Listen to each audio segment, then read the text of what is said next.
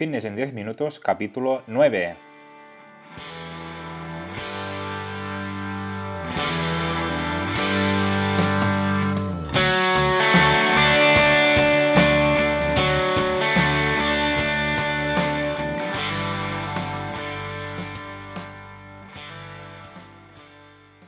Bienvenidos un día más, un episodio más a Fitness en 10 minutos, capítulo número 9 del día 6 de marzo de 2020. Buenos días, mi nombre es Mark y esto es Fines en 10 Minutos, un podcast en el que hablamos de todos estos conceptos, técnicas, estrategias y noticias sobre el mundo fitness. Todo lo relacionado en entrenamiento, nutrición y suplementación, recetas y consejos para conseguir un estilo de vida más saludable. Hoy un programa que voy a dedicar a todas aquellas personas que han empezado la operación bikini como toca aunque ahora mismo tengamos un, problema un poquito grande como es el coronavirus ah, y, que nos esperan al, mes de junio para empezar, ya que de nada sirve empezar tres semanas antes de, llegar el, verano. Entonces yo te recomiendo que si quieres verte mejor eh, este verano, empieza ya a tope desde, desde hoy mismo, si puedes, aunque sea en casa, y que luego no te, no te pille el toro y estés a, nada de empezar el verano sin sin estar como, como te gustaría realmente. ¿Vale? Ah, nada, hoy, como cada episodio, un programa especial para vosotros, porque sois vosotros los protagonistas, con, con vuestras preguntas que me, que me, vais enviando. Responderé a todas las preguntas que me, que me, que me enviáis, tanto por correo electrónico como, como por mis redes sociales, ¿vale? Sobre todo por, por Instagram. Y nada, ah, antes de, como siempre, un poquito de spam. Comentaros que próximamente en marpadrosafit.com tendréis cursos para aprender sobre entrenamiento y nutrición, básicamente todo lo que necesitáis para mejorar vuestra salud de una forma sencilla y muy detallada. ¿Vale? Cada semana tendréis un nuevo curso y nada, si me queréis proponer algún tipo de curso, me lo podéis comunicar en el apartado de mi página web marpadrosafit.com barra contact ¿Vale? Y ahora sí, sin más dilación, empezamos ya con las preguntas. Empezamos con Álvaro que nos comenta, buenas tardes, Marc, ¿algún sustituto, sustituto de Fisiogen Ferroforte que no me provoque efectos secundarios? Gracias. En este caso, Álvaro, yo no, sabría eh, qué recomendarte, ya que no soy farmacéutico.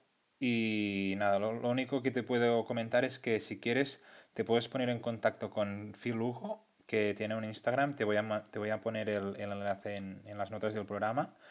Y eso, ponerte en contacto con él que es farmacéutico y seguro que te va a ayudar sobre este tema de, del hierro. ¿Vale? Venga, muchas gracias, Álvaro. Ah, vamos con la siguiente pregunta, que es la de Sara, que nos dice, hola, ¿cómo puedo hacer para engordar más consiguiendo más masa muscular? Un saludo.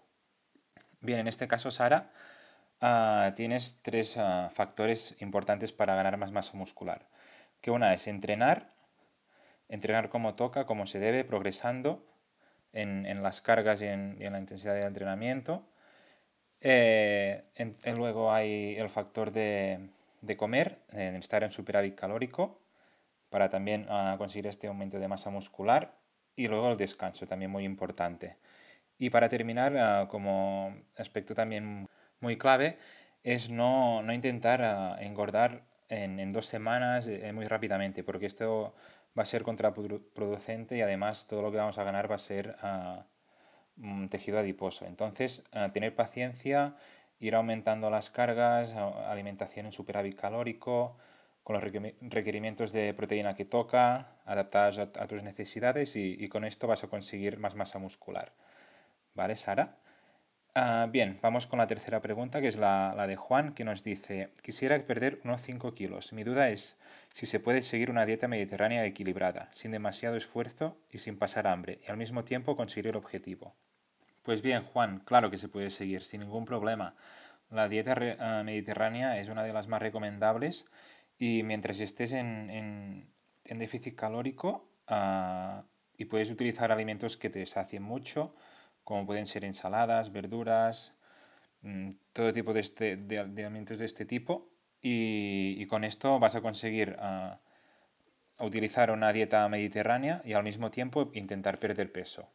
Entonces, si tienes un poco de, paciencia y consigues eh, estar un tiempo en, déficit calórico, seguro que vas a conseguir eh, bajar estos 5 kilos de peso. ¿Vale, Juan? Vamos con la cuarta pregunta ah, que es la de María, que nos pregunta, ¿cuándo podemos aumentar cargas en las pesas? Muchas gracias.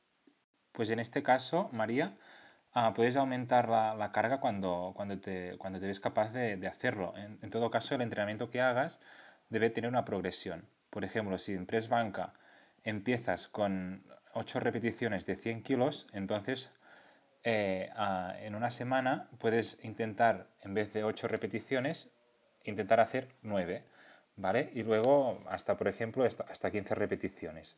Una vez tengas ah, o hagas 15 ah, repeticiones, por ejemplo, con 100 kilos, entonces es el momento de, intentar subir de peso, por ejemplo, 2 kilos y medio y em, vuelvas a empezar con, con las 8 repeticiones. Entonces esto es una forma de progresar, ¿vale? Pero, hay bastantes, bastantes tipos de, progresión. Se puede hacer con las cargas, con el RIR, con el que el las repeticiones que te quedan en, recámara, con las sensaciones de, cansancio que, que, tengas, con las repeticiones, con las series. Entonces próximamente ah, haré un post en Instagram hablando sobre todo de este tema, de cómo podemos aumentar las cargas y progresar en el gimnasio. ¿Vale, María?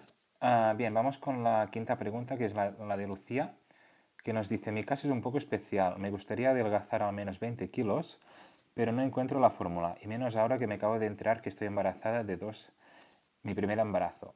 ¿Cómo podría comenzar a elaborar una dieta que me permita perder peso o al menos no ganar más y a la vez los bebés que estén bien alimentados? Puedo decirte que cuando pongo ganas consigo adelgazar, pero debido a mi trabajo y horarios no puedo hacer deporte. Tan solo subir escaleras de mi casa o del trabajo, pero poco más, por lo que debería ser una dieta baja en calorías. Hace tiempo hice la Dukan y me, funcionó mucho.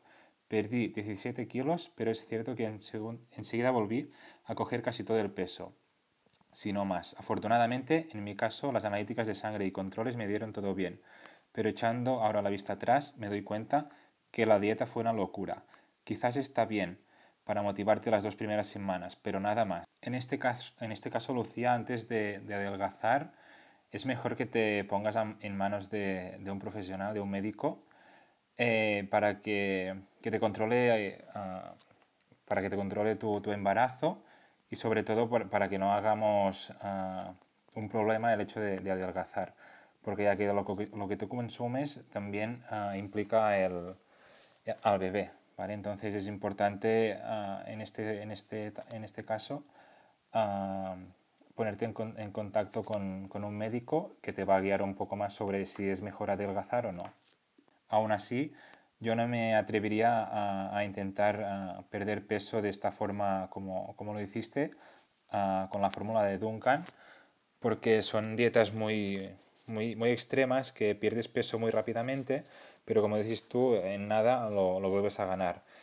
Y estando embarazado y, embarazada y todo, em, no me, no me atrevería a, recomendártelo porque quizás podamos tener problemas más adelante. Entonces, lo que te he dicho, intentar eh, ponerte en manos de, un especialista, de un, de un médico que te va a guiar en este proceso.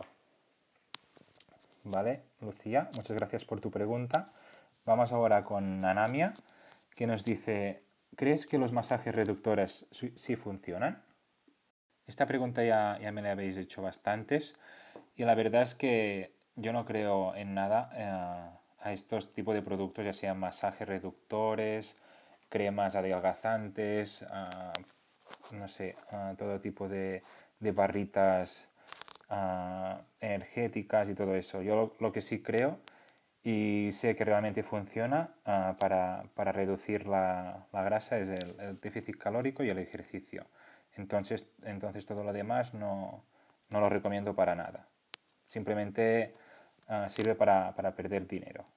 Entonces yo lo que te recomiendo es dejarte de, de comprar uh, productos de este tipo que no te van a servir para nada y sí realmente hacer un déficit calórico como toca que vas a ver cómo, cómo te van a, a, salir los resultados que, que, tú realmente quieres. ¿Vale? Vamos ya con la última pregunta, que es la, la número 7 de Vero, que nos dice cuántos hidratos de carbono por kilo de peso se deben consumir en definición y cuántos de ellos en el preentrenamiento.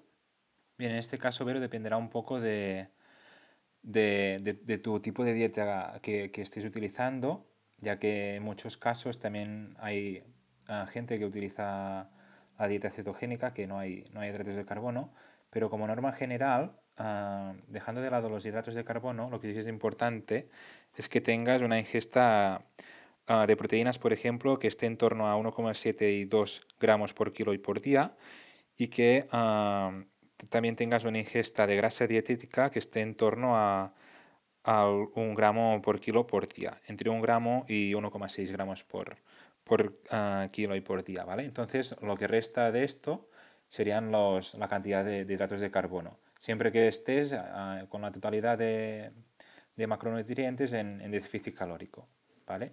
Esto sobre todo es importante.